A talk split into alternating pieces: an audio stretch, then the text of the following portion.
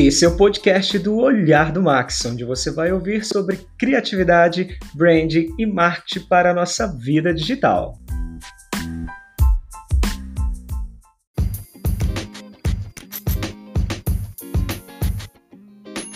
Quando pensamos em empreender no digital, ou em qualquer lugar que seja, o sucesso do nosso trabalho vai estar ligado diretamente à nossa vontade de fazer acontecer e de entender de que não é um processo rápido, que o sucesso não vai vir da noite para o dia ou que você já vai começar grande.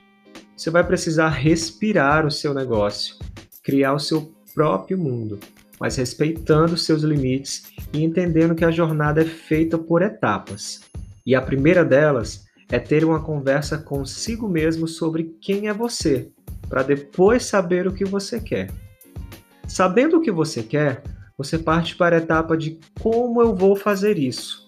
Quais canais de comunicação eu vou utilizar para tal objetivo?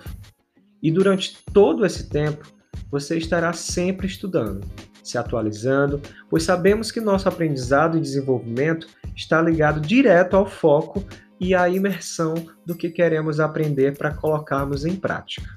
Esse período de autoconhecimento eu considero de fundamental importância nesse início do processo, pois o ser você vai ser uma coisa que você mais vai fazer e vai repetir todos os dias na sua vida digital. Não existe a possibilidade de ser duas pessoas diferentes ao mesmo tempo, uma no online e outra no offline, pois isso não vai se sustentar por muito tempo. As pessoas irão perceber, e é justamente por esse motivo que eu não sou a favor de você se tornar um personagem para o seu negócio digital. A coisa tem que ser com naturalidade e tem que haver prazer, pois é esse prazer que é percebido pelas pessoas. Hoje em dia não tem como ser fake na internet. Então, é o lance do seja você mesmo, aquele clichêzão mesmo, sabe? Mas que não tem outro caminho e é isso que vai fazer toda a diferença, porque a verdade conecta, e é isso que as pessoas buscam no digital: conexões de verdade.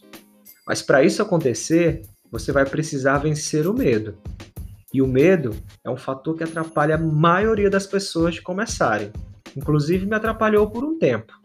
Eu tive sim o meu período de dúvidas e receios, e hoje, após ter me jogado desse bang jump, eu posso te dizer com todas as letras que não existe o momento certo ou as condições perfeitas para a gente começar a correr atrás dos nossos sonhos e tirar eles do papel. Não espere por isso.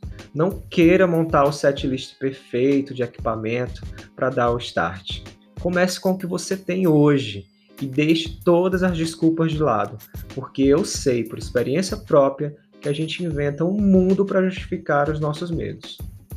Então, se você já passou dessa primeira fase de se autoconhecer, está aguardando o melhor momento para começar, me desculpa te dizer isso, mas não vai rolar desse jeitinho que você está pensando. Quando procuramos saber a história de qualquer um que esteja um pouco mais lá na frente da jornada, encontramos um fator comum a todos eles. Todos falam que arriscaram, que saíram da sua zona de conforto, que deixaram para lá todos os medos e foram.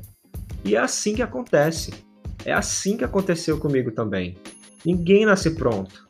E aí é onde se encaixa aquele outro clichê. Se tá com medo, vai com medo mesmo.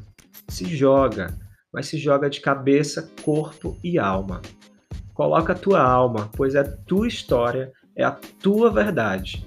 Muitas pessoas querem, mas infelizmente nem todo mundo está disposto a fazer a sua parte, a entrar em campo, a não desistir no primeiro tropeço ou obstáculo, porque vão haver, isso eu te garanto.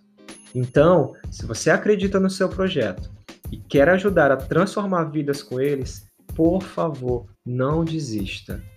Não desista quando ninguém comentar seus posts. Não desista quando ninguém responder o teu box de perguntas.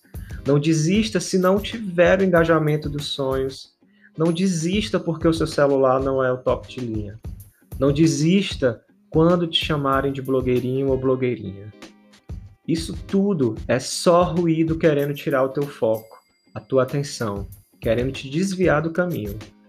Por aqui, eu estou só no começo da minha jornada, mas assimilar todas essas coisas me fizeram entender que tudo é parte do processo. E é justamente por isso que eu estou aqui compartilhando a minha experiência com vocês. Então, se fosse para resumir o que você precisa fazer para começar no digital, eu diria que, primeiro, encontre quem você é. Segundo, decida o que você quer fazer. Terceiro, para quem você vai comunicar. Quarto, como e onde eu vou fazer isso. Quinto, relacione-se, troque, conecte-se com o seu público. E o mais importante que faz todo sentido, pense no que você está disposto ou disposta a perder para chegar lá.